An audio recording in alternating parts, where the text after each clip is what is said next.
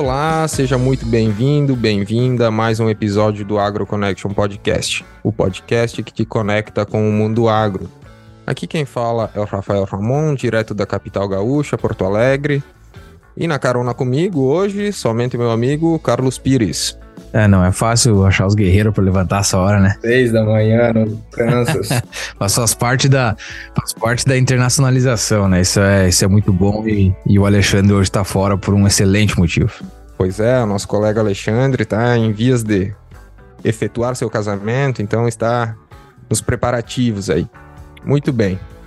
Bom, hoje o tom do podcast vai ser um pouco diferente, pois, como a maioria de vocês, nossos ouvintes já devem saber, Algumas cidades do nosso amado estado do Rio Grande do Sul passaram por uma catástrofe nos últimos dias. Uma enchente sem precedentes que devastou algumas cidades, ceifando vidas e destruindo tudo que estava no seu caminho. Nossos sentimentos a todos e a todas que perderam familiares, amigos, mas que também perderam suas moradias, seu ambiente de trabalho, aos agricultores que perderam seus animais, máquinas, benfeitorias. Ficamos na torcida para que o mais breve possível possam retomar suas vidas. Bom, esse não é o motivo pelo qual eu gostaria de estar trazendo este convidado mais do que especial para mim. Ele já estava na lista de futuros convidados, mas neste momento acho que ele é uma das pessoas que mais tem propriedade para tratar do tema do podcast de hoje, que é como a agricultura pode ajudar na mitigação dos impactos dos eventos extremos, estiagens e enchentes. E para discutir sobre esse tema, apresento a vocês o professor, pesquisador Jean Paulo Gomes Minella, meu querido mentor durante a graduação, mestrado e parcialmente no doutorado também. Ele que é professor da Universidade Federal de Santa Maria e lidera um grupo de pesquisa na área de conservação do solo e da água. Grupo este que por muitos anos desenvolve estudos em bacias hidrográficas rurais para entender como o uso e manejo do solo impacta os processos hidrológicos que observamos lá no rio, que nada mais é do que uma calha natural, a qual acaba recebendo tudo de bom e de ruim que é gerado pela atividade agropecuária na sua bacia de captação. Mas isso o professor Jean vai explicar melhor na sequência. Diretamente da França, professor Jean Minella, seja muito bem-vindo ao Agro Connection Podcast. Oi, Rafael. É, oi, Carlos. É, muito obrigado pelo convite. É um prazer estar aqui participando desse dia. Também gostaria de mandar um abraço a todos os ouvintes e espero responder essas perguntas de uma forma clara e objetiva. Muito bem, mesa apresentada e antes de mergulhar no nosso episódio, vamos tirar um tempinho aqui para falar da nova geração da Ford Ranger, o novo lançamento da Ford que chegou para revolucionar o mercado de picape. Você que passa o dia inteiro no campo cuidando do seu negócio, cheio de desafios, já imaginou como seria ter uma picape que te ajudasse a encarar todos esses desafios? Carlos, Rafael e amigos ouvintes, vou contar para vocês. A nova Ford Ranger te permite isso. Principalmente quando o assunto é tecnologia e conectividade. Equipada com piloto automático, adaptativo, com stop and go, assistente para manobras evasivas em cruzamentos com frenagem automática, ou seja, mantém aquela distância segura para o veículo da frente, né, Carlos? E além da localização do veículo através do app da Ford Pass. O que, que tu acha disso, Carlos? Não, esse é sensacional, né? Porque, tchê, se levarem sem minha permissão, eu pelo menos sei onde tá, né? Exatamente. Além disso, carregamento sem fio, a tela multimídia de 12 polegadas, é brincadeira brincadeira. Olha o tamanho dessa tela. Com conectividade com Apple CarPlay e Android, tudo sem fio. Vai, esse aí vou te dizer, Alexandre. Você entrar na picape e aí já conectar tudo automático na tela, você já sai ali com é, o mapa pronto para onde você quiser ir, já sai a música tocando. Isso aí é sensacional. É uma presença, né? Bom, a nova Ford Ranger te mantém sempre seguro e conectado para enfrentar, como tu falou, todos os desafios do campo. Muito bem, e se você ficou interessado e quer saber mais sobre esse novo lançamento, só acessar ford.com.br ou ir até uma concessionária e agendar um test drive para conhecer o que, até então, parecia impossível. Nova geração Ford Ranger, que vem impossível e que vem a nossa vinheta.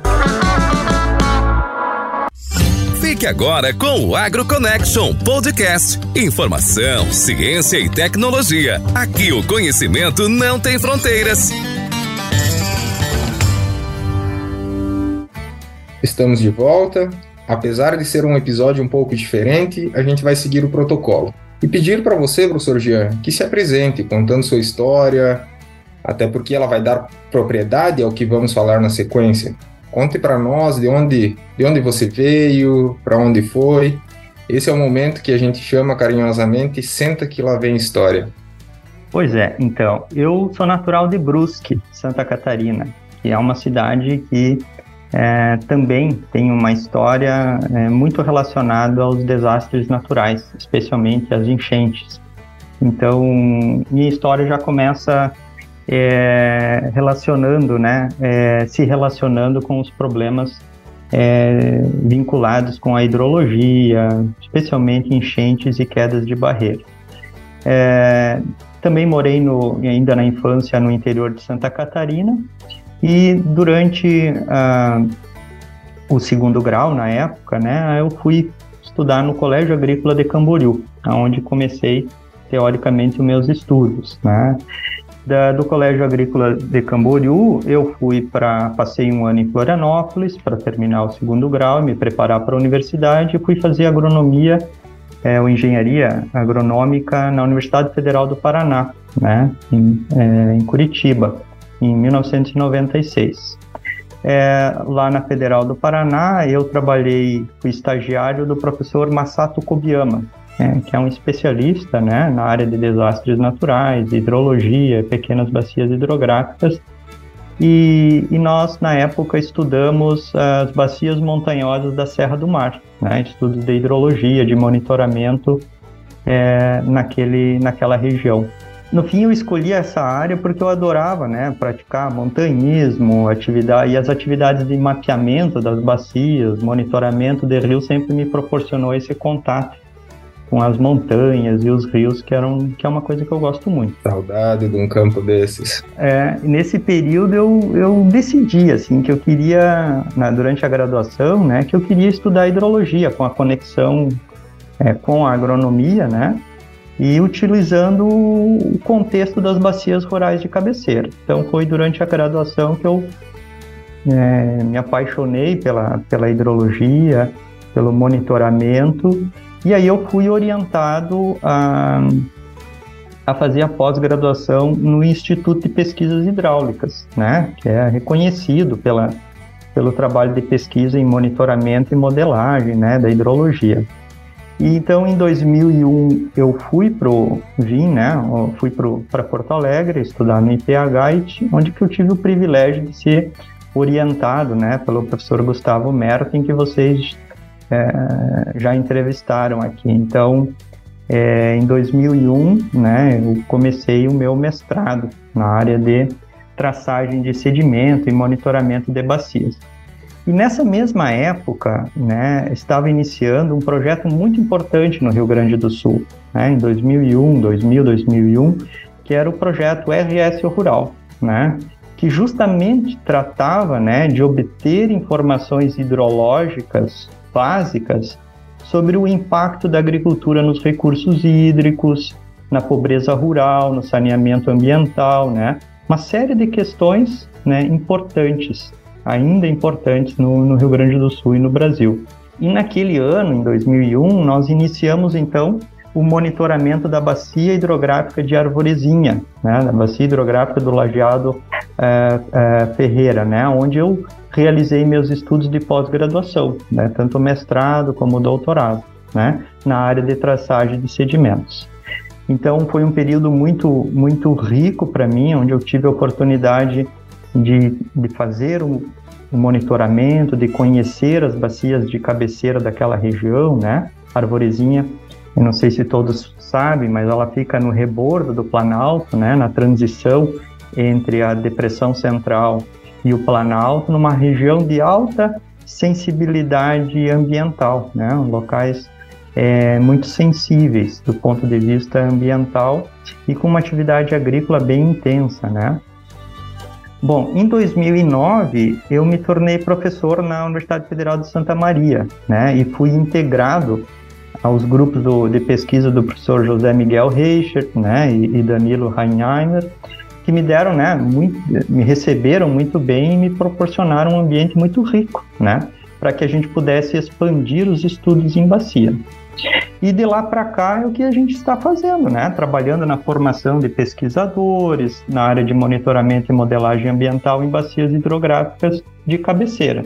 Diferentes projetos aconteceram ao longo desse tempo, além de Arvorezinha, é, estudamos né, outros projetos, é, outras bacias hidrográficas no Planalto, no Rebordo, é, o professor Miguel também na região do Pampa.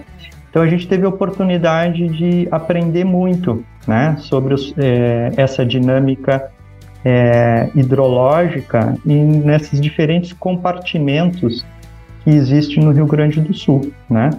E além dos trabalhos de pesquisa, então eu dou aula de conservação do solo na, na agronomia e na engenharia florestal e também no curso de pós-graduação em ciência do solo, né? Que vocês dois conhecem bem.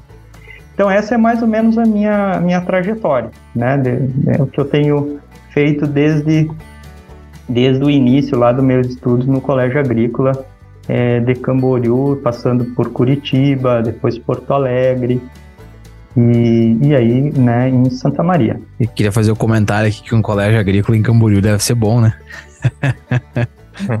é, não, não é. Todo mundo confunde, né? Camboriú com Balneário Camboriú, né? Camboriú é, um, é outro município, né? Você deve saber, mas fica longe da, da praia e, e, e praticamente é uma outra, uma outra situação, Ô, né? Carlos, você vai ter que abrir o um mapa agora para estudar um pouco Santa Catarina. É, né? Tem que fazer, né? Mas faz parte, né? Porque tu, eu, vou, eu, vou na, eu vou na onda dos ouvintes, né? É natural, né? As pessoas falam que, ela, que elas vão para Camboriú. Essa foi a pergunta de propósito, só para ver se o professor estava ligado e o nosso ouvinte também. Tá certo.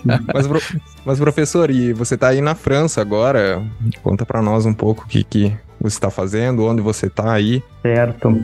É, em 2013, aproximadamente, num congresso da China, na China, eu tive a oportunidade de conhecer um pesquisador é, belga que trabalha na França, né, o, o, o, o doutor é, Olivier Evrard, que trabalha também com traçagem de sedimentos. E em 2014 nós é, já implementamos um projeto Capscot Cube na UFSM de cooperação entre França e Brasil para estudos de traçagem de sedimentos, né?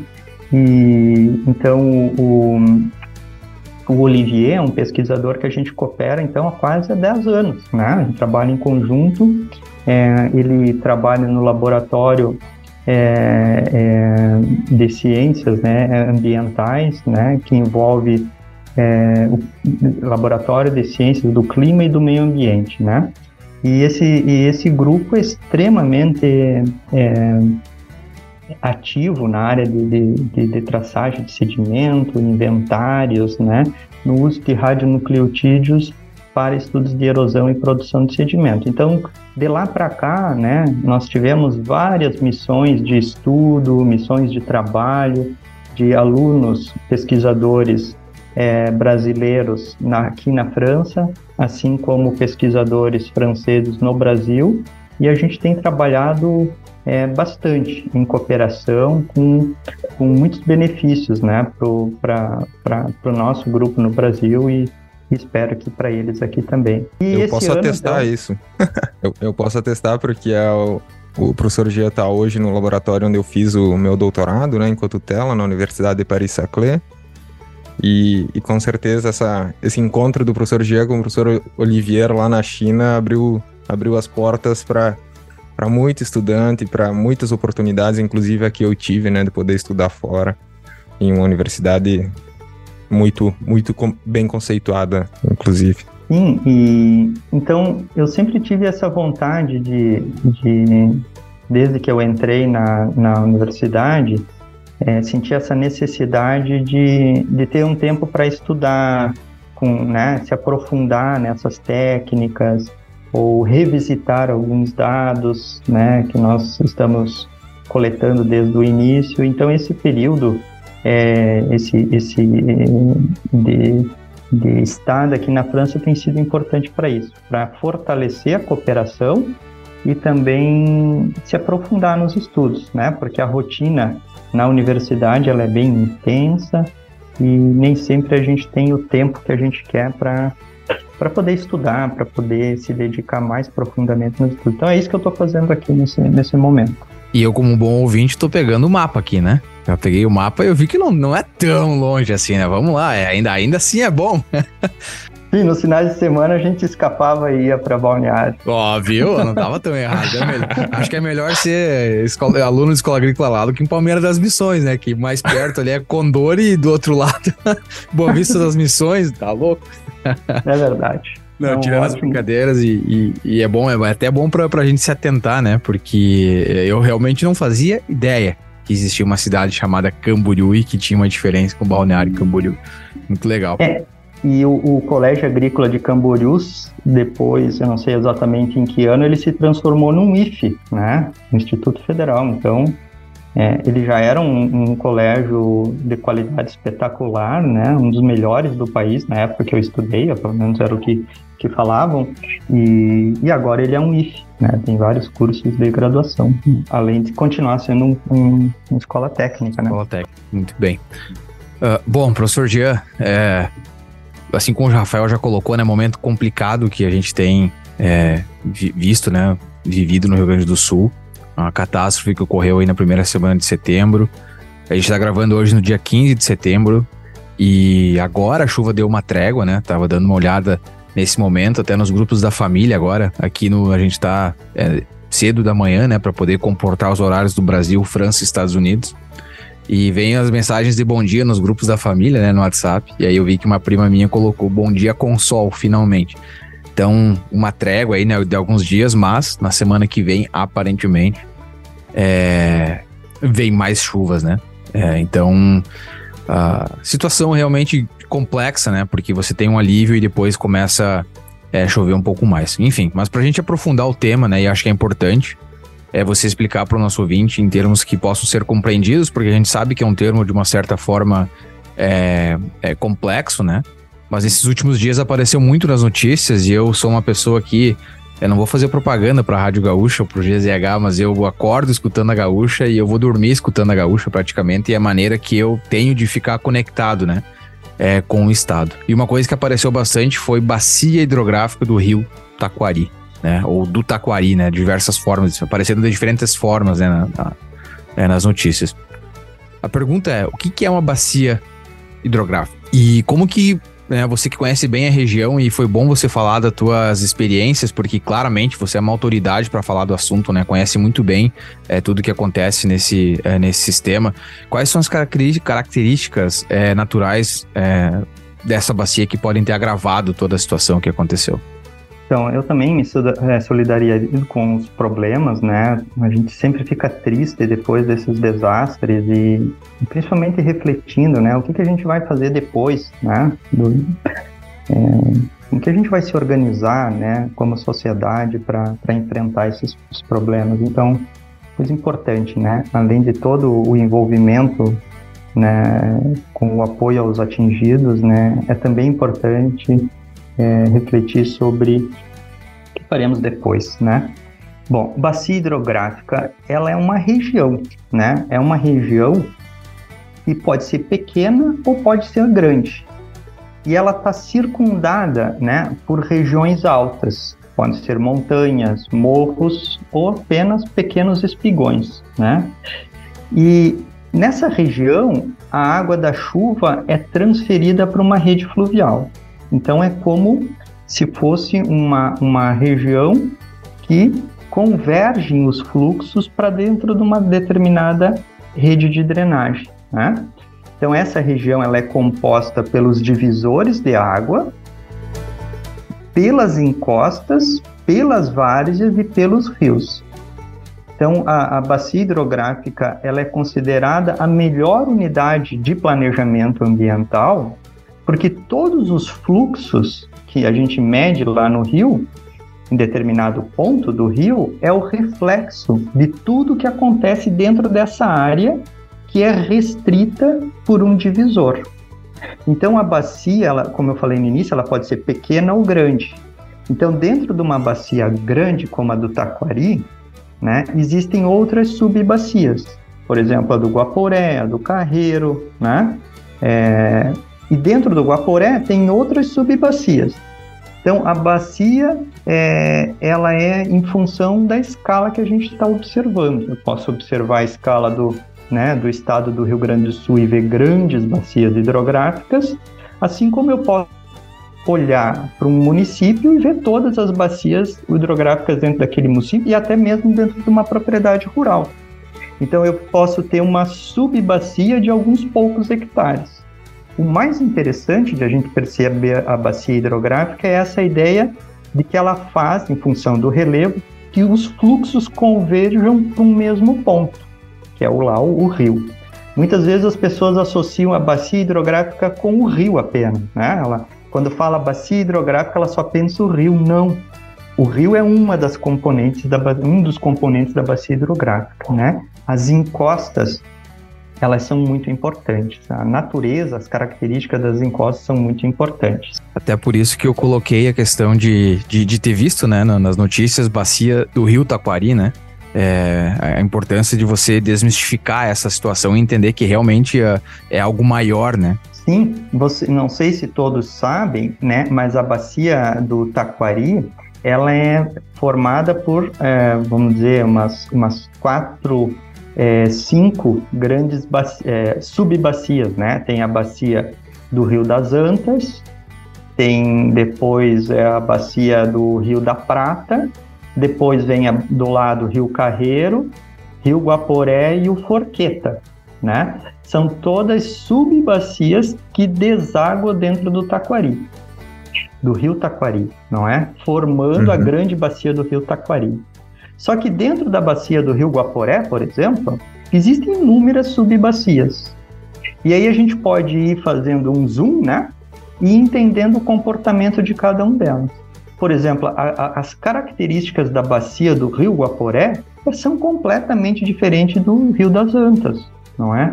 Então, uhum. cada bacia, ou cada subbacia, tem a seu próprio, sua própria é, natureza, seus próprios comportamentos, que se somando forma o comportamento do rio Taquari, né?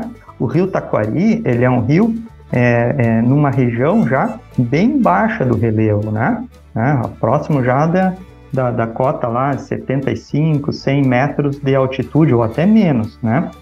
E o Rio das Antas, por exemplo, está lá em cima, 1.200, né? Então, o que, que acontece?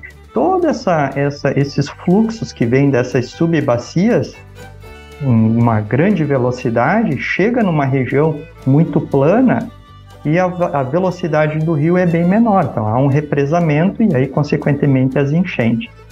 Então, quando a gente olha o problema né, em Mussum, no rio Taquari, mas o problema, na verdade, começou nas subbacias, né? E aí a gente pode olhar o Guaporé, mas também as subbacias dentro do Guaporé. Então, cada bacia tem as suas próprias é, características que precisam ser compreendidas individualmente para a gente poder depois compreender o reflexo lá no, no grande rio, né?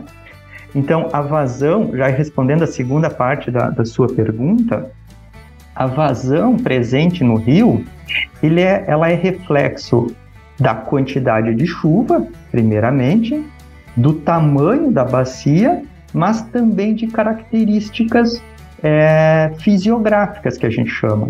Por exemplo, o relevo, a geologia, o solo, o uso do solo e o manejo dos solos. Então, além da chuva e do tamanho da bacia, tem características fisiográficas que vão definir o comportamento daquela vazão. Então, é, essa, essas características da bacia que eu comentei, relevo, geologia, solo, uso e manejo, né, vão definir a quantidade de água que escoa pela superfície ou infiltra, se propagando pelas camadas do solo ou das rochas. Então, por exemplo, onde o relevo é mais plano e os solos são mais profundos, por exemplo, lá na cabeceira do Guaporé, os, os, os solos são mais é, profundos, mais intemperizados e mais planos. A tendência é que haja uma maior infiltração, né? A água infiltra. Em bacias com maior declividade e solos rasos, por exemplo, a tendência é que ocorra uma menor quantidade de infiltração porque é a natureza da bacia, é o relevo dela, são os solos, né, a geologia.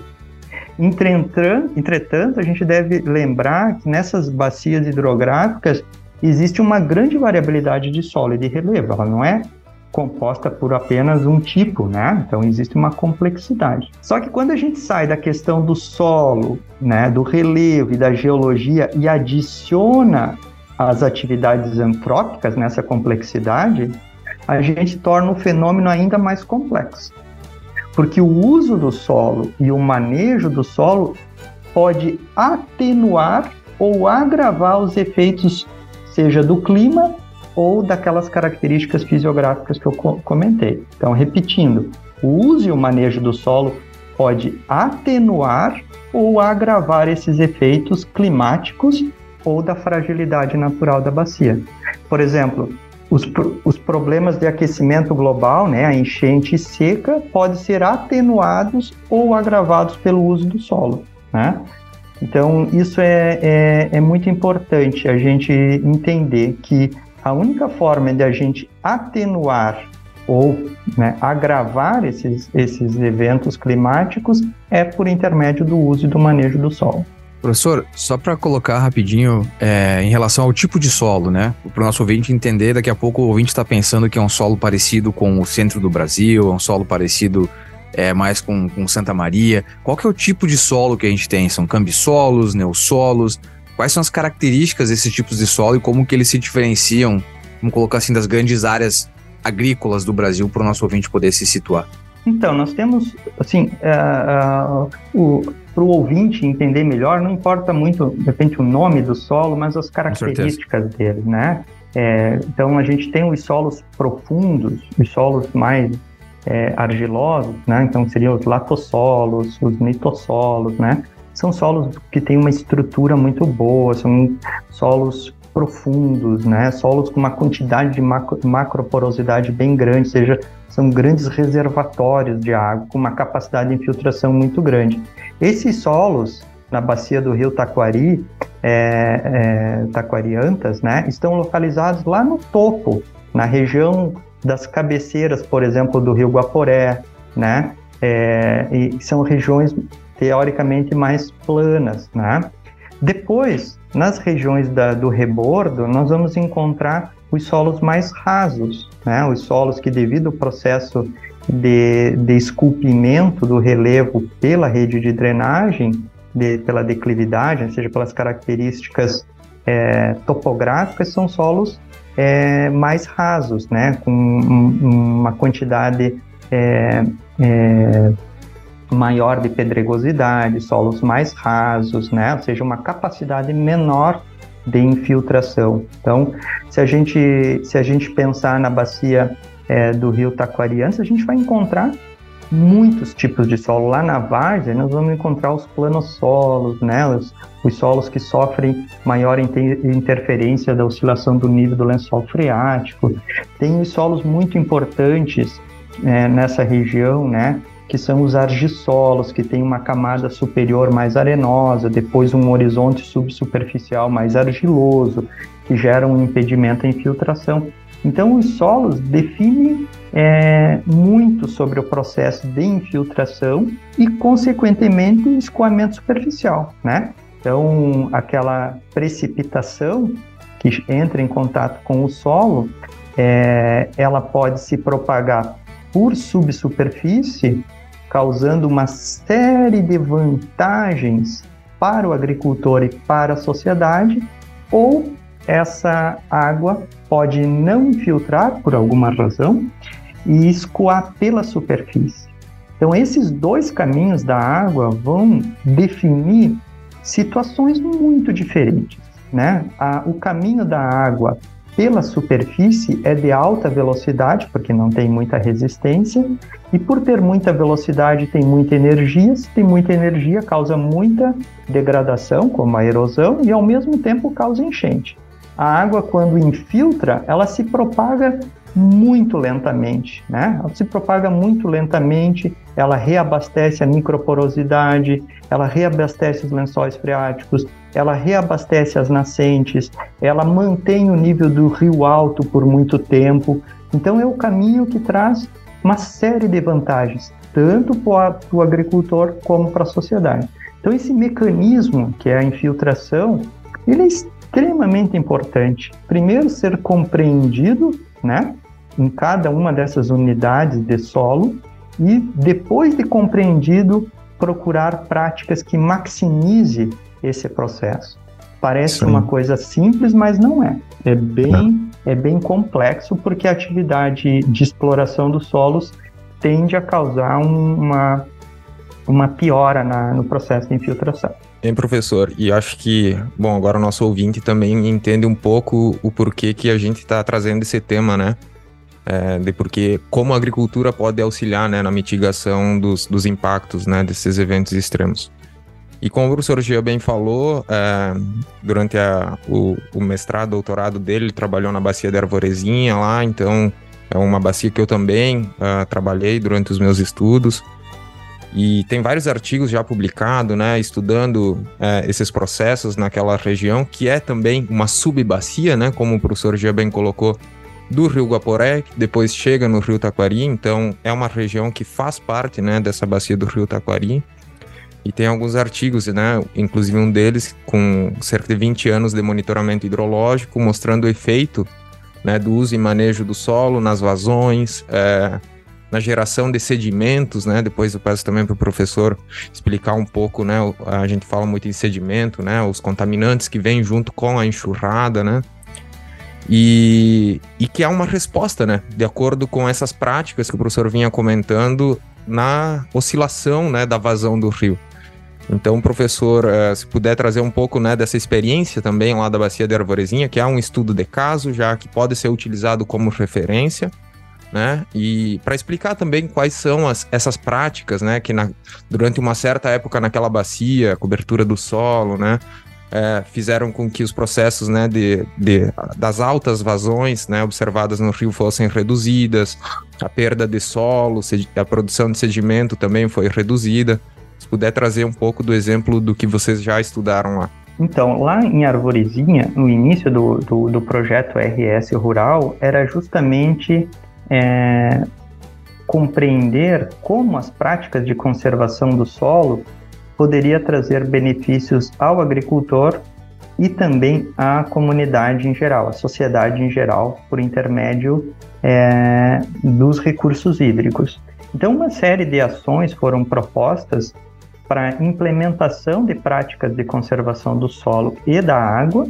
E a, a, a, a universidade, então, acompanhou, monitorando o rio, como antes e durante e depois da implementação dessas práticas, como que esse, as características eh, hidrológicas do rio foram atenuadas pela implementação dessas práticas. Então lá é, a gente iniciou monitorando por dois ou três anos o período de plantio convencional, né? E aí nós monitoramos vários eventos de chuva e medimos a, as vazões de pico, os volumes de enxurrada, a produção de sedimento, a erosão durante esse período de convencional e depois começaram então a, a, a introdução de, de, várias práticas de, de conservação de, de, é, solo, né?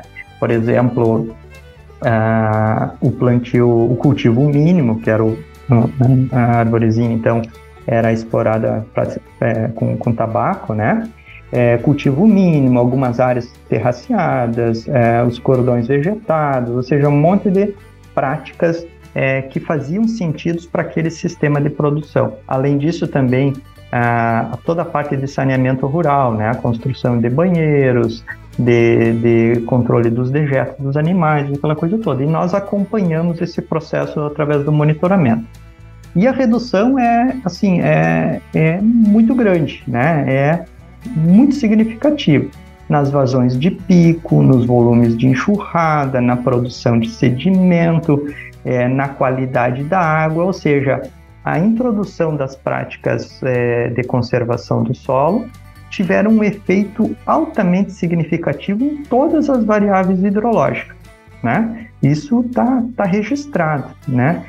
E, além disso, também as práticas geraram aumento de renda, né? Geraram também redução de trabalho, pelo fato né, do, do ambiente estar melhor manejado. Então, os agricultores, nos, dias, nos seminários, nas entrevistas, relatavam também isso, né? Além de tudo, além dos benefícios econômicos para o agricultor, para a qualidade da água das fontes, aquela coisa toda, também houve uma redução no trabalho. Então, a, os trabalhos de arvorezinha é, nos ensinaram isso, né? De que a implementação das práticas é, reduzem drasticamente ou significativamente nas bacias de cabeceira né, as vazões de pico, os volumes de enxurrada e a produção de sedimento. Outros estudos que a gente realizou é, em outras bacias, por exemplo, em Júlia de Castilhos, né, é, na bacia do Rio Conceição, né, em, na região de, de Cruz Alta, né, é que a implementação das práticas conservacionistas é, precisa ser realizada de forma completa. Né? Isso é uma coisa que a gente aprendeu nesse período também. Quando a adoção das práticas conservacionistas são parciais, né, a gente reduz bastante a erosão, mas não reduz as vazões de picos e os volumes de enxurrada. Então, esse é um outro desafio que nós temos pela frente na, né, na agricultura brasileira. Então, a adoção parcial das práticas de conservação do solo são super eficientes no controle da erosão, mas não são suficientes para o controle das enxurradas, principalmente nos eventos extremos. Nos eventos de pequena e média magnitude, ok, mas nos eventos extremos, infelizmente, não. Né? É preciso um degrau a mais que é o manejo do escoamento superficial. Perfeito. Aí, para exemplificar, né, a gente pode falar, por exemplo, do, do sistema plantio direto, né, que o Brasil é, é super bem reconhecido né, por essa prática de manejo do solo, que gerou avanços enormes né, na, na agricultura nos últimos 30, 40 anos, né, a, se posso dizer assim. É, mas é bem isso, né? O agricultor não vê mais a erosão na lavoura, não vê mais o solo saindo, mas por vezes por baixo daquela palhada que fica na superfície ali tem muita água indo embora, né? É, então é essa água que acaba fugindo da lavoura, que vai fazer a falta durante né, os períodos de pouca chuva e que vai causar enchente durante esses eventos de chuvas intensas, como a gente é, percebeu nos últimos, nos últimos dias. E o professor falou aqui também em produção de sedimentos, né? Quando a gente fala sedimentos, o, os sedimentos são todos aqueles detritos, aquele lodo que o pessoal hoje está lá trabalhando para retirar das suas casas, né? Todo aquele lodo ele teve uma origem, né? Teve provavelmente ele saiu da lavoura, saiu da margem dos rios, né? Saiu de outros locais a montante da bacia e acabaram causando, né? É, essa deposição nas áreas mais planas, né? Lá na próximo ao rio, que também não é só a água que está causando que causou todo esse desastre, mas esse sedimento também acaba impactando, né, é, a, os, a, agravando né, essa situação onde ocorre essas, essas enchentes. Então, por isso que a gente fala aqui também sobre o controle da erosão, que é muito importante. A gente não quer que o solo, que é essencial para a produção agrícola, saia da lavoura, que é onde ele exerce a sua função, e chegue ao rio, causando danos, é, gerando é, assoreamento, né, reduzindo a, o, o, volume, a capacidade que a calha daquele rio tem de, né, de, de, de conduzir essa água né, uh, ao longo do, do, do, seu trecho. Então, é, acho que para. Não sei se consegui colocar de, de forma pouco mais simplificada, né? Mas é para também o nosso ouvinte que não, não conhece do, do assunto também tentar entender um pouco sobre esses termos que a gente utiliza aqui. Perfeito, Rafael. Só para dar um número, né? Nesses 20 anos de monitoramento da bacia experimental de Arvorezinha, a gente notava que quando não havia boas práticas de conservação do solo, o patamar da produção de sedimento é acima de 150 toneladas por hectare ano. É o sedimento no rio, tá? É, que é decorrente da erosão, já no rio. 150 toneladas, teve anos que foi a 200 e poucos toneladas por quilômetro quadrado. Cada quilômetro quadrado tem 100 hectares. Então, a bacia de Arvorezinha tem uns 120 hectares aproximadamente. Então, por ano, chegava lá dentro do rio ao redor de entre 150 e 200 toneladas é, por ano, né? Quando nos anos que, que, que a, a, conservação do solo estava no seu auge, esse valor foi para 30, 40 toneladas por quilômetro uh, quadrado por ano. Então é uma redução muito significativa, né? É, hum. Isso considerando, isolando o efeito do, do clima, né? Dos anos mais chuvosos ah. e dos anos mais secos. Então dá para ver que há, há, uma redução bem importante. Que é um processo natural, né, professor? É um processo natural. É, a, o rio precisa, né, desse sedimento, mas ele precisa em quantidades baixas, né? O, o, e a, a, o problema é que a atividade antrópica acaba acelerando o processo erosivo e aumentando, né? Essa uhum. quantidade uhum. de, de sedimento que chega no rio e acaba causando esses, esses impactos aí indesejados. Uhum. Daqui a pouco possa ser interessante, é, é, agora me fugiu a palavra em português, mas é você, não é monitorar, mas você identificar da onde que os sedimentos que pararam dentro das casas estão vindo, para dar uma, uma noção de magnitude, né, para as pessoas uhum. não achar que está vindo ali da, da lavoura do vizinho, mas realmente entender qual que é a magnitude desse sedimento, né, de onde é que, e da onde que ele vem. É, isso é um pouco, Carlos, é, até para o pessoal entender, a tese do professor Jean, que foi a primeira no Brasil, uh, fazendo esse trabalho, né, de identificar qual é a origem do sedimento que chega no rio, né, então é um pouco dos nossos trabalhos de tese, né, meu, do professor Jean, do professor Olivier, que está lá na, na França, também do professor Thales Checker, que já passou por aqui. Os nossos uh, trabalhos de pesquisa no doutorado foi uh, mais ou menos isso, né? tentar identificar de onde vem, de quais são, se vem da lavoura, se veio da margem do rio, das estradas, né? A gente sabe, a gente está falando aqui na bacia do, do Taquari, mas é, eu não sei se a gente comentou anteriormente, estava concentrado aqui, mas uh, talvez me passou, né? A gente está falando de uma bacia que é predominantemente agrícola, né? Ah, com exceção de algumas cidades maiores que tem ali, como Bento Gonçalves, né? É, o restante é uma área predominantemente agrícola e com muita estrada rural não pavimentada, por exemplo, que a gente observa muita erosão nas margens porque elas não são bem planejadas, né? Elas não, não, não estão posicionadas da forma mais adequada na paisagem e acaba gerando também esse excesso de escoamento, erosão e levando muito sedimento para a calha do rio, né? Isso é excelente porque conectou com o que eu queria perguntar e é um assunto, vamos colocar assim, mais ou menos delicado, né? É algo que a gente ouve falar muito na disciplina de fundamentos da ciência do solo, que é uso e aptidão do solo, né? E eu falo delicado porque é, o meu professor aqui nos Estados Unidos, ele fala muitas vezes, é, a gente tem dificuldade de implementar práticas conservacionistas, mas deveríamos estar cultivando aquela área com a agricultura. Então eu falo um tema delicado porque envolve, né, em relação à ocupação de áreas. É, esse uso e aptidão, ou de repente uma, uma, uma adoção de, de, de práticas agrícolas é, que não que aquele solo não é apto a receber pode ser um, um fator influ que influenciou muito o que aconteceu e que vai influenciar ainda o que vai vir a acontecer? Olha, é, muitas vezes a gente fica pensando que nós não temos problemas é, técnicos é, muito importantes porque muitos desses conhecimentos foram gerados há muitas décadas atrás, né? São os preceitos da agronomia e e muitas vezes a gente deixa isso de lado. A gente tem muita dificuldade de organizar esse conhecimento e convencer as pessoas de, do porquê que isso é importante, né? É, então, eu digo assim, a, as soluções técnicas não são tão complicadas, mas a, o processo de convencimento é muito importante, né? E tem sido um grande desafio, né?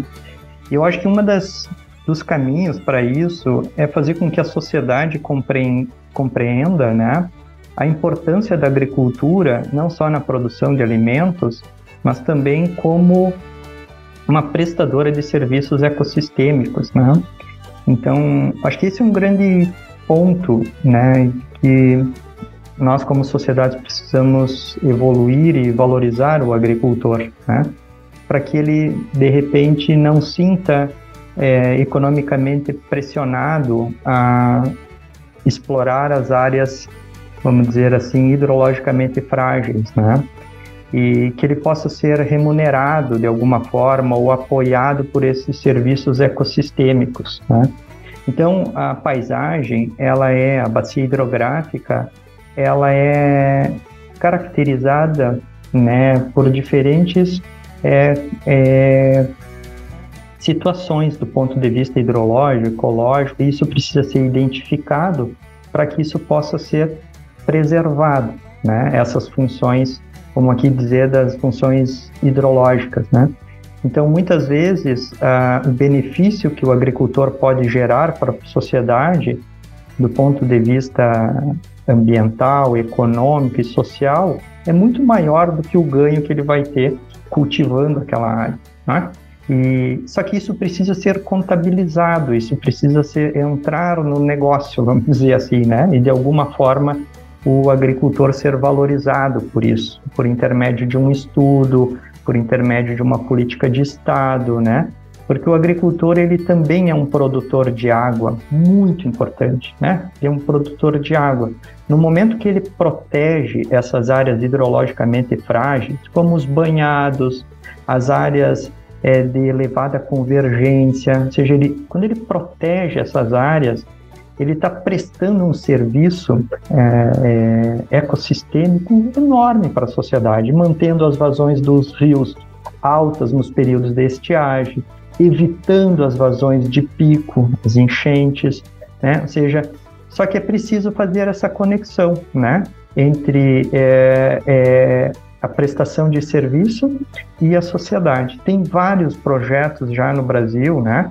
Liderados pela Agência Nacional de Águas, que é o Programa Produtor de Água, que está nessa direção, mas a gente tem que acelerar esse processo, né? Ah, ah, é preciso fomentar essas práticas, né? Primeiro, aumentando a rede de monitoramento nas bacias de cabeceira, para que a gente possa gerar subsídio à pesquisa, né? Precisa pesquisar. Não é algo que se implementa de forma igual em todos os locais. Cada bacia tem o seu comportamento. A gente precisa fortalecer os trabalhos de instituições de pesquisa, da Emater e valorizar esses que prestam serviços ecossistêmicos, né? Ou seja, é, é, mostrando para eles que ao não cultivar, né, não explorar, eles estão é, gerando outro tipo de, de ganho para a sociedade e precisa ser revertido para o agricultor, né? É, as medidas de manejo do escoamento nas propriedades, elas são é, elas são mais simples, né? Além de ajudar a controlar o problema lá na cidade, ela também aumenta a disponibilidade de água no solo e nos reservatórios.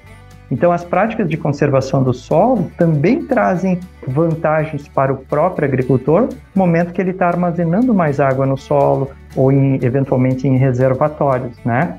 Então, essa concepção, né, é, ela que é uma imposição climática atual devido às mudanças climáticas, seja a estiagem como as enchentes. Então, é, essa nova concepção de, de ocupação da terra vai trazer tanto bem-estar para a sociedade como prosperidade para o agricultor. Mas a gente precisa organizar isso, né? Através das agências é, reguladoras, né? Assim como existe uma agência nacional de água, também deveria ter as agências estaduais, né? A gente tem os comitês de bacia, mas ainda não tem as agências, né? Então, a nossa sociedade precisa se organizar melhor. Perfeitamente, professor. E mais uma vez, né, eu acho que cabe enfatizar aqui que esses extremos, né, estiagem e enchente, eles não estão desconectados, né? Tudo bem, a gente tem o um efeito do clima, chove mais em um certo período com o fenômeno de, de El Ninho, depois chove menos durante Laninha, mas há medidas, né, ou há opções que poderiam mitigar o impacto disso. E quando a gente fala, a gente está aqui falando, né, utilizando a bacia do Taquari como um estudo de caso, né, uma bacia predominantemente agrícola, em, em, que a gente tem uma diversidade de usos, né? A gente tem o cultivo de grão, soja, milho na, nas partes altas da bacia, a gente tem viticultura na região do, do Rio das Antas, a gente tem muita agropecuária dentro da, da bacia do Rio Taquari. E, e agora, no verão, por exemplo, é, meus pais moram nessa, nessa região também, e, e, eles atrasaram, por exemplo, o alojamento de frangos, suínos, porque não tinha água para dar para esses animais, né?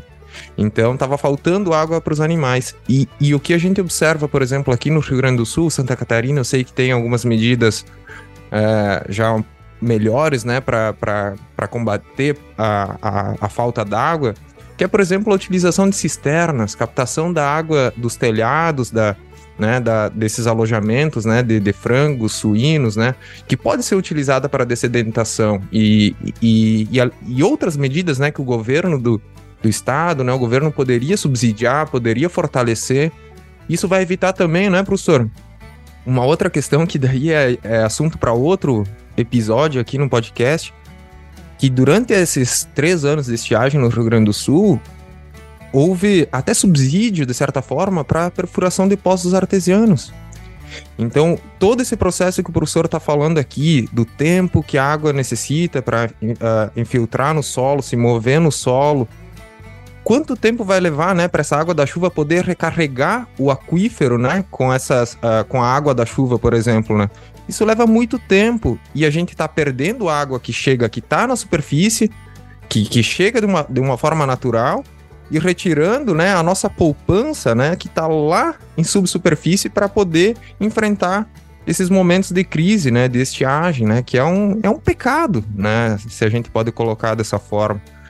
Então, tem várias medidas, né, não é, como o professor falou, não, não tem um manejo que se aplique é, para todos os casos, por exemplo, nas, nas, áreas mais altas, a gente tem lá né, o plantio direto, auxiliando a, a, a produção de grãos, mas para quem cultiva tabaco, por exemplo, precisa ter uh, um método, ah, mane manejos diferenciados. Para quem cultiva hortaliças, para quem.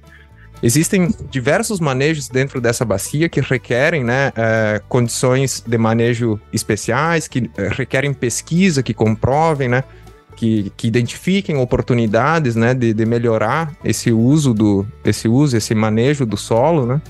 Então, tem muita coisa para que a gente pode explorar e avançar para mitigar o efeito né, desses eventos extremos, uh, certo, professor? Sim, acho que um, um, primeiro aspecto que é importantíssimo é nós, como sociedade, internalizar é, que existe né, um processo de aquecimento global, né, e esse processo de aquecimento global tem gerado uma alteração no clima e é necessário uma adaptação né, do sistema de produção. Então, ok, é importante sempre, é, depois de uma catástrofe, né, ajudar é, né, os, os atingidos, mas é importante também uma nova concepção de adaptação aos fenômenos climáticos extremos, seja a estiagem ou o excesso de chuva, né? E perceber que a reservação de água, seja no solo, seja em reservatórios, seja em cisternas, irá atenuar, né? Irá atenuar ao mesmo tempo a estiagem, como também o excesso de chuva. No momento que a gente estabelece o manejo do escoamento na propriedade rural, no município, né, por intermédio das estradas, a gente está atuando nas duas frentes, seja a atenuação das estiagens como a atenuação é, dos extremos de chuva. É? A prática é a mesma. Ou seja, a, a, agricultura no Brasil é um exemplo de manejo de solo, de manejo de planta, né?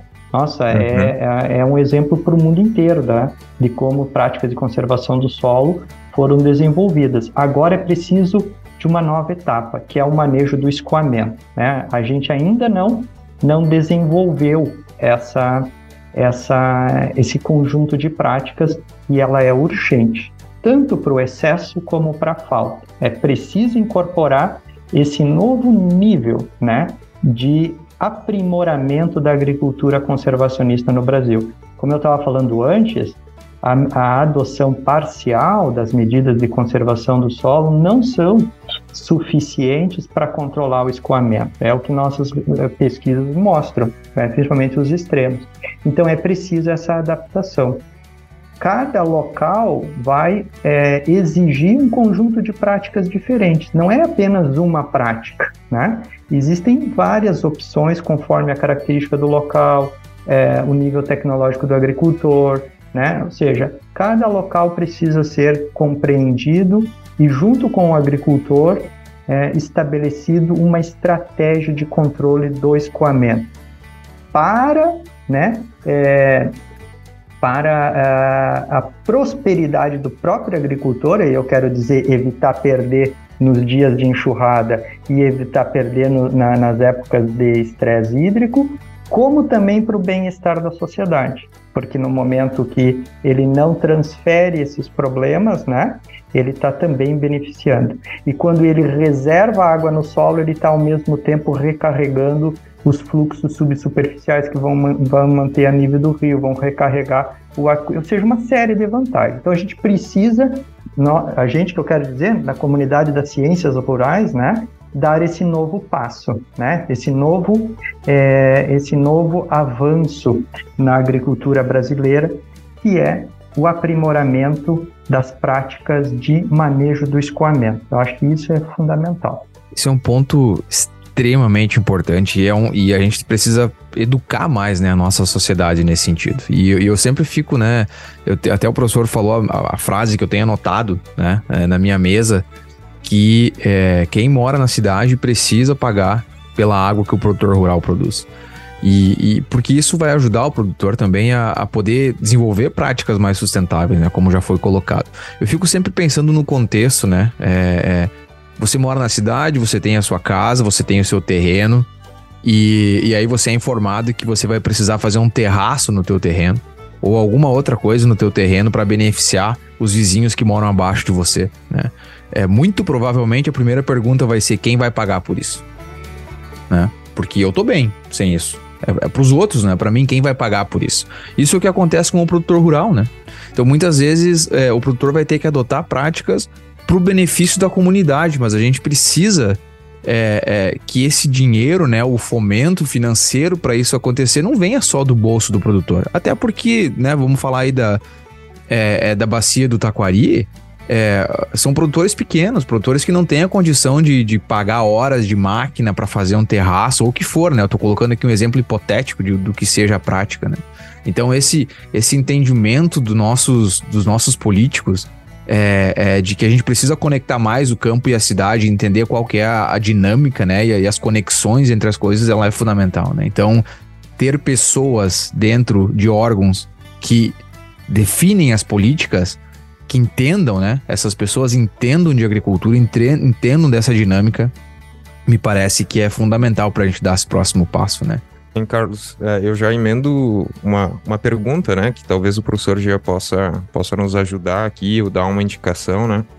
Porque durante essas últimas semanas a gente já tem escutado uh, alguns especialistas, né? O próprio IPH publicou uma carta que tá, foi divulgada também pelo GZH na, nas mídias uh, de comunicação aí a respeito de como essa enchente poderia ter sido mitigada, por exemplo, se tivesse uma estrutura de monitoramento eficaz, uh, mais bem, mais bem uh, organizada, né, com mais estrutura. Existem vários, vários aspectos. As, algumas autoridades da região falavam até em construção, por exemplo, de barragens, né, uh, na, nas cabeceiras, né, do, do rio para conter essa água, a mesma água que poderia ser utilizada para ir, irrigação. Mas isso também, né, é um tema que precisa ser estudado, não dá para sair falando, né, a gente não tem esse conhecimento, enfim. Mas como você acha é, é, que, que as autoridades elas poderiam agir né? Quais seriam assim os primeiros incentivos, né? Que, que seriam mais Uh, tudo bem, haveria necessidade de fazer uma avaliação uh, né, econômica, de, de, de, de, viabilidade econômica, né, para saber o que, que, poderia ser implementado, né? Mas você já deu várias dicas, né, a respeito do manejo do, do solo e tal. Mas como as autoridades poderiam olhar após essa catástrofe? Quais seriam as primeiras medidas que talvez eles poderiam uh, implementar, né, ou, ou apoiar para que, né, esses os impactos desses eventos extremos sejam, né, uh, mitigados. A, prim a, primeira questão importante é a gente é, discutir ou refletir um pouco é que geralmente as pessoas associam a solução do problema é, com obras no local onde aconteceu o problema. Então, seja o problema da enchente no rio, então vou construir uma barragem a montante do rio para evitar essa.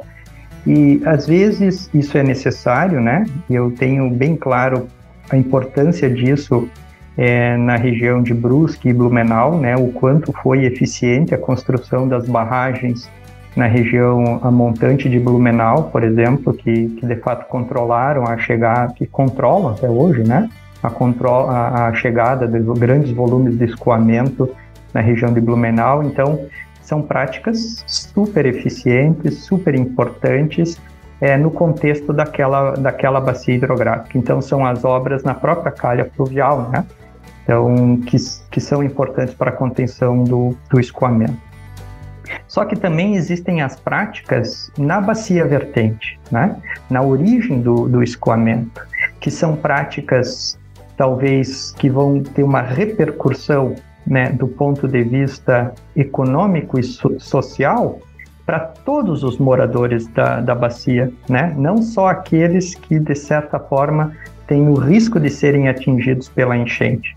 Não sei se vocês entendem. Então, como a gente estava conversando antes, as práticas de conservação do solo elas vão ter um efeito na propriedade rural. Ela vai trazer um benefício para o agricultor e, ao mesmo tempo, para toda a sociedade no, no momento em que a, as subbacias evitam é, a geração, a, o controle do escoamento nessas, nessas propriedades, nessas estradas rurais, né? Ou micro é, é, é ou bacias de detenção dentro da própria da própria é, propriedade, né, trazem um benefício para o agricultor e, consequentemente, é, para a rede de drenagem ajusante.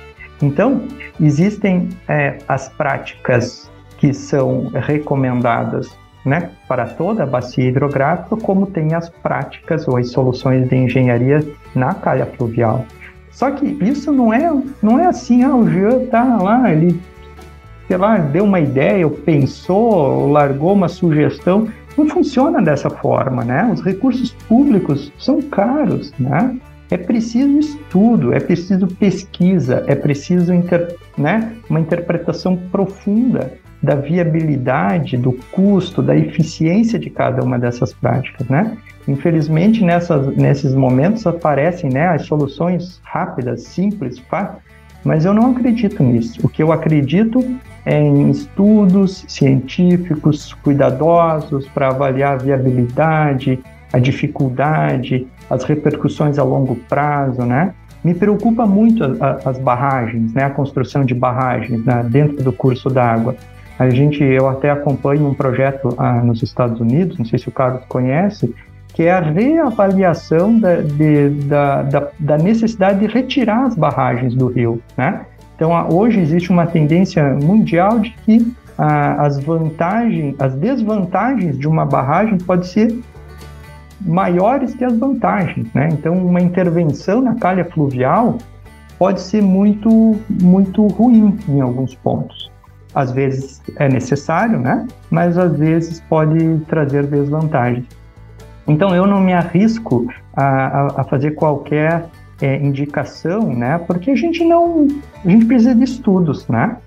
O que a gente sabe, o que a gente aprendeu é que a intervenção na propriedade rural, nas estradas rurais, causa um impacto muito positivo tanto para aquela comunidade como para os agricultores. E, e isso é, envolve um custo é bem menor né, do que uma intervenção de engenharia muito grande.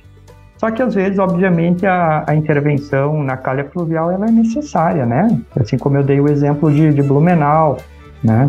Ah, e deixa eu dar o exemplo de Brusque, né? O exemplo de Brusque não foi tão é, inteligente do ponto de se, não se mostrou tão inteligente porque Brusque, diferente de Blumenau, decidiu fazer a retificação do rio Itajaí Mirim que era uma forma de retirar água rapidamente da, da cidade de Brusque. Blumenau escolheu fazer as barragens, né, a montante, e Brusque escolheu, escolhe, uh, escolheu a, a, a, solução de engenharia de retificação do rio. O que, que aconteceu? A enchente não, causa, não, ocor, não ocorreu mais em Brusque, mas foi transferida para Itajaí, né, que fica mais próximo do litoral. Então, por isso que eu digo, uma intervenção muito drástica precisa ser baseada em estudo né, profundo. E me preocupa muito o fato da nossa rede de monitoramento não incorporar, né, a rede de monitoramento da, da Agência Nacional de Águas, não incorporar as bacias de cabeceira, né? as bacias com menos de 10, 20 quilômetros quadrados. Grande parte da nossa rede de monitoramento é em, em, no, nos rios de maior área de contribuição. E nós precisamos compreender o processo de formação de escoamento nas bacias de cabeceira. Então, nós temos a CPRM, que tem uma experiência né, enorme em monitoramento ambiental, temos a Agência Nacional das Águas, e a gente precisa expandir a rede de monitoramento para as pequenas bacias hidrográficas para dar subsídio aos pesquisadores, aos professores, né, na, é, interessados nessa área para realizar as pesquisas, porque é muito difícil fazer, é, fazer o monitoramento na, via projetos de pesquisa na universidade, porque é muito, é muito instável né, a, a entrada de recursos, e aí o monitoramento a longo prazo é, fica difícil. Então, com a CPRM, né, com a Agência Nacional de Águas, quem sabe com as agências estaduais de água, a gente possa ampliar a rede de monitoramento dos riachos também, dos rios de pequeno porte, para compreender né, a formação de escoamento nas bacias de cabeceira, que é o que vai determinar a enchente lá no Grande Rio. É, me parece muito que, uh, assim, é, é, é, difícil você comparar países, né, é, vários fatores, econômicos, é, é, sociais e tudo mais. Mas ao, ao que me parece, deveria ter um monitoramento constante sendo feito por uma agência estadual, né? E aí contar com as universidades para fazer pesquisas mais avançadas, entende, entender coisas mais complexas, mas o monitoramento em si não deveria é, ser uma tarefa da universidade. Até poderia, desde que fosse financiado é, mensalmente durante anos e anos e anos, né? Mas isso devia ser um dado básico que a gente deveria ter, né? Mas é difícil, né? É porque na verdade a universidade poderia analisar esses dados, né? Gastar o tempo claro. dos especialistas interpretando esses dados, né? Buscando soluções. E a gente sabe bem, né? A gente que trabalhou com monitoramento, o esforço, né? Que é necessário para estar lá no campo durante as chuvas, né? Se deslocando para as diferentes bacias, né? Para poder monitorar. E acho que o professor Giga foi muito, muito feliz nessa, nessa colocação, né? não tem uma resposta pronta, né? A gente precisa, precisa estudar os processos, né? E tentar identificar o melhor caminho, né? Que não, comprom que não comprometa também, né? A gente quer solução imediata, né? A sociedade cobra por uma solução imediata, mas a gente tem que pensar que no momento que o, o Estado, né, define, vamos apresentar uma solução imediata e investir rios de dinheiro nisso, é o nosso dinheiro mesmo que está sendo investido e, e possivelmente sendo investido de forma que não vai causar um efeito a longo prazo, que vai ser, né, paliativo, né, vai transferir o problema talvez para outro local. Então a gente tem que se preocupar também com essas soluções, porque é o nosso dinheiro que vai acabar sendo investido, né, nessas, nessas práticas. É, vamos lá, quantos bilhões de reais foi o prejuízo no Rio Grande do Sul? Quantos é. bilhões de reais? Poderíamos Exato. ter investido isso em pesquisa e ciência, né? não só agrícola, mas na ciência de engenharias mesmo, quando a gente falou sobre estudos de viabilidade de barragem, né? É, uhum. valeria a pena ter investido, né? Muito mais, é muito melhor é prevenir do que remediar. Então, assim, isso só mostra o quanto a gente está remando, remando, remando, praticamente contra a correnteza, né? É bilhões e bilhões de reais de prejuízo agora. Perfeitamente.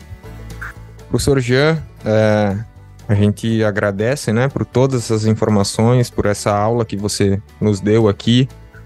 É, e agora a gente então vai para o encerramento do nosso episódio, né? A gente também tem que seguir o nosso protocolo do AgroConnection, que é a gente quer saber também é, quem é o professor Jean fora da sala de aula, né? Fora do, do campo, né? Da pesquisa. É, é o nosso momento que a gente chama do, do bate-volta. A gente faz uma pergunta rápida e, e você responde rapidamente com o que que vier na, na, na sua cabeça aí.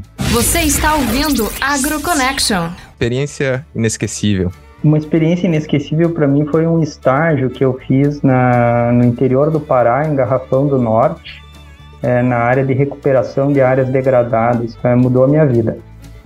É, foi uma experiência inesquecível. Foi bem bem chocante para mim, né, como brasileiro, poder conhecer mais o que, que é a realidade no Brasil, as dificuldades do povo brasileiro, e realmente foi, foi muito impactante para mim, né, e foi é, inesquecível. O objetivo aqui é para ser rápido, mas eu confesso que, que fiquei curioso. Vamos marcar então para a gente conversar e você nos contar um pouco mais sobre essa experiência depois. Uh, um sonho profissional. Ah, meu sonho profissional é ser um bom professor, né? Isso, isso é um, eu, eu fiquei muito feliz quando eu tive a oportunidade de, de poder entrar numa universidade como professor e, e é isso que eu que eu desejo ser um, um bom professor. Esse já, esse já tá consumado, né? Esse aí, é, né? eu ia dizer, eu não sei se a nossa opinião conta, né? Daqui a pouco é aquela. Vamos puxar saco, né? Mas é, eu, eu só tenho a agradecer a esse baita professor aí que, que cruzou pelo meu caminho e, e mudou, é, mudou a direção da, da, né, da, da minha vida, eu acho. Eu acho que foi fundamental assim para mim, para minha carreira pessoal, profissional. Ah, você, você que foi um, um ótimo aluno, né? É. que você conquistou foi por não por e, conta e, e tem, seu. É, e tem mais do que isso, né? É. é, é não tem como esquecer o dia que é, o professor Danilo Heinheimer falou: Ah, você vai ter que. Nós temos um projeto em parceria aqui, quem sabe você vai trabalhar agora, dar um suporte para o professor Jean, que tem mais demanda né, de trabalho de campo e tal, você pode ajudar. E daí, um certo dia, o professor Jean, ah, chega aqui que eu vou te apresentar, né, o, o grupo de pesquisa e tal. Ele me levou lá numa salinha do fundo e me apresentou a tal da Cláudia Var. Barbaridade. é. Hoje, hoje minha esposa, mãe da minha filha. então, vai vendo, vai vendo a importância é. desse cara aí na minha vida. Eu ia, eu ia, só comentar que, que o maior elogio que um professor pode receber é, é quando um aluno pergunta para alguém que já fez, né? Um estudante pergunta para alguém que já fez a disciplina que o professor ministra.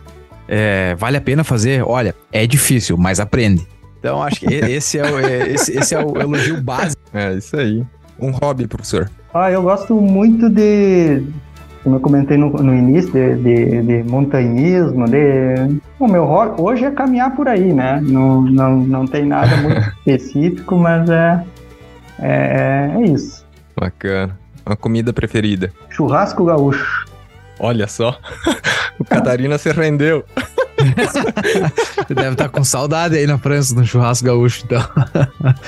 Se for igual à Itália, barbaridade, tio. É, não é fácil arrumar a carne pra. Não, não é fácil, não é barato também. Professor, lugar mais legal que você já visitou? Terra do Mar, no Paraná. Sem dúvida, é um, é um paraíso. Bacana. Estilo de música preferida? Puxa vida. Acho que qualquer coisa, exceto pagode e sertanejo. Um filme, um livro ou uma série que você recomendaria? Não precisa ser um de cada, um deles. É um livro, é A Invenção da Natureza, que trata da, da, da vida de, um, né, de uma pessoa, de um, né, de um naturalista na, na essência, que é o Alexander von Humboldt. Né? Eu acho que é um livro fantástico para aqueles que quiserem saber um pouco mais sobre a, o início da, né, da, de como a natureza é, é estudada, é compreendida. É um livro extraordinário. Bacana. Tem um time de futebol preferido? Ei, ei, ei, não, o último time que eu torci foi para a seleção brasileira de futebol feminino, mas não, não sou muito ligado no futebol, não. Exceto pelo, pelo meu filho, que é gremista. É, então vamos, vamos, na estatística, vamos contar como vamos gremista, contar. então. Gremista, Já que o Alexandre não tá aí hoje, né? vamos, vamos aproveitar. é, eu perguntei dessa forma porque eu sabia que o professor já não era muito ligado ao, ao futebol. Bom, professor, com isso a gente chega ao final de mais um episódio aqui do AgroConnection, com a brilhante contribuição da tua parte. Foi, foi um prazer, uma satisfação enorme, né? Eu acho que os ouvintes já, já perceberam o porquê foi tão importante para mim te trazer aqui, mas em especial, né, nesse, nesse momento, né? É, que o Rio Grande do Sul passa por tamanha é, dificuldade, né, de, devido a essa, essa catástrofe, mas também, né, para agricultura, né, eu acho que é uma, a, você trouxe uma mensagem muito importante, a gente vem enfrentando aí no sul do Brasil anos uh, em sequência, né, com estiagens, e que mostra que a gente tem que tem muito para aprender ainda em como contornar essas situações. Né? Uh, existem processos aí que talvez sejam até mais baratos e que possam né, auxiliar a agricultura no longo prazo a ser mais sustentável, né, ter maior uh, rentabilidade, produtividade, sem uh, medidas imediatistas, né, como furar um poço artesiano e colocar um pivô central para irrigar uma lavoura. Isso pode ser uma solução num primeiro momento, mas ela pode tra trazer outras consequências piores no futuro e, e, comprometer, inclusive, né, a agricultura no longo prazo. Professor Jean, muito obrigado né, por, por uh, ter conversado com a gente, ter dedicado esse teu tempo para conversar conosco. É, com certeza, todos nós saímos daqui aprendendo muito contigo, né? Uma satisfação enorme. Professor, muito obrigado por, por, né, pela, por todos os esclarecimentos, né? Acho que foi muito, muito didático, muito bom de entender. Tenho certeza que quem escutar esse episódio vai conseguir compreender a importância da agricultura, né, nesse, nesse contexto e fazer um, um, só um disclaimer aqui do AgroConnection, né, que a gente não está dizendo que a adoção de todas essas práticas iria resolver o problema que aconteceu, né? Iria mitigar, né, ia diminuir o impacto, é, ia diminuir o solo, né, lá dentro das casas, mas foi um evento extremamente extremo, né, no, com perdão da redundância, é, do que aconteceu e provavelmente em qualquer lugar do mundo teria sido uma catástrofe é, como foi. Mas cabe nós aí que somos do agro, é, é, é levar isso para frente e, e, e, pensar de que forma que o agro possa contribuir. Professor, muito obrigado. Uma manhã de aprendizagem é, sensacional. Puxa, Carlos, é, Rafael, muito obrigado. Eu, né? Eu fico muito feliz de ter tido essa oportunidade de estar aqui hoje conversando com vocês, trocar ideias, né? E, e trazer um pouco das nossas preocupações. Eu queria aproveitar esse momento também para enfatizar uh, e agradecer o nosso grupo de pesquisa, né, o grupo interdisciplinar de pesquisa em erosão e hidrogênio de superfície, que é composto por muitas pessoas ao longo do tempo, né? Então a gente tem inúmeras, dezenas de, de, de pesquisadores é, super capazes, super envolvidos e, e, eu aqui represento esse grupo, né? A construção de, do conhecimento dessas pessoas, né? Então é muito, isso é muito importante a gente deixar claro, não só dos meus estudantes, mas também de outros professores colaboradores com os seus grupos, né? Nós somos um, um grupo bem grande ao longo do tempo. Nesse momento é um grupo pequeno, né? E por isso até a gente convida, né, se novos é, jovens cientistas quiserem trabalhar com esse assunto, a gente é, vai recebê-los é, muito bem. Né? Nós temos, nesse momento, é, um grupo é, pequeno, né? Então, temos a, alunos da pós-graduação, alunos da graduação, né? É, que compõem o grupo hoje, né? Mas, obviamente, que esse conhecimento foi construído por muitos, muitas cabeças, muitos braços. E desejar sorte né, é, é, a vocês né, e, e, parabenizar por esse excelente canal de divulgação científica.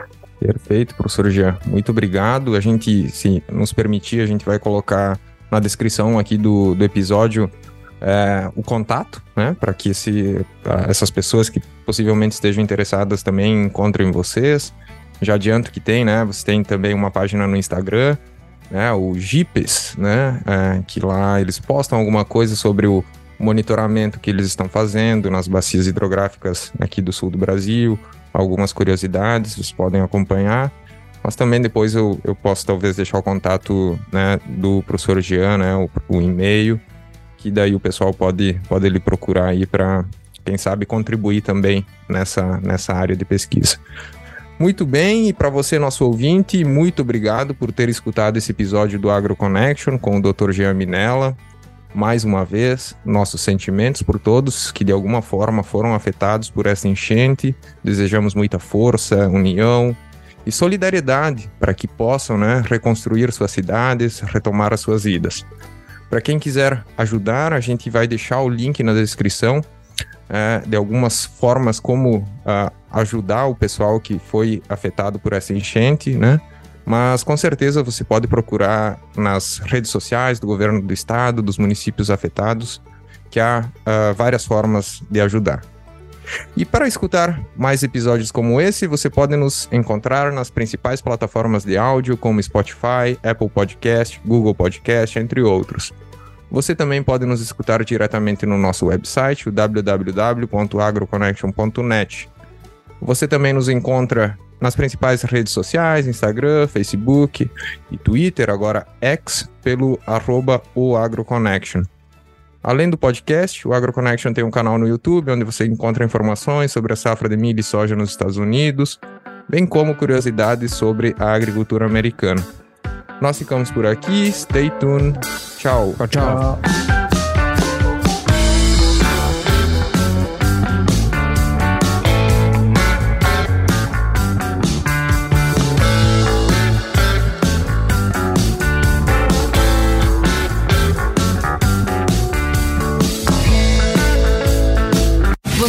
Ouvindo AgroConnection.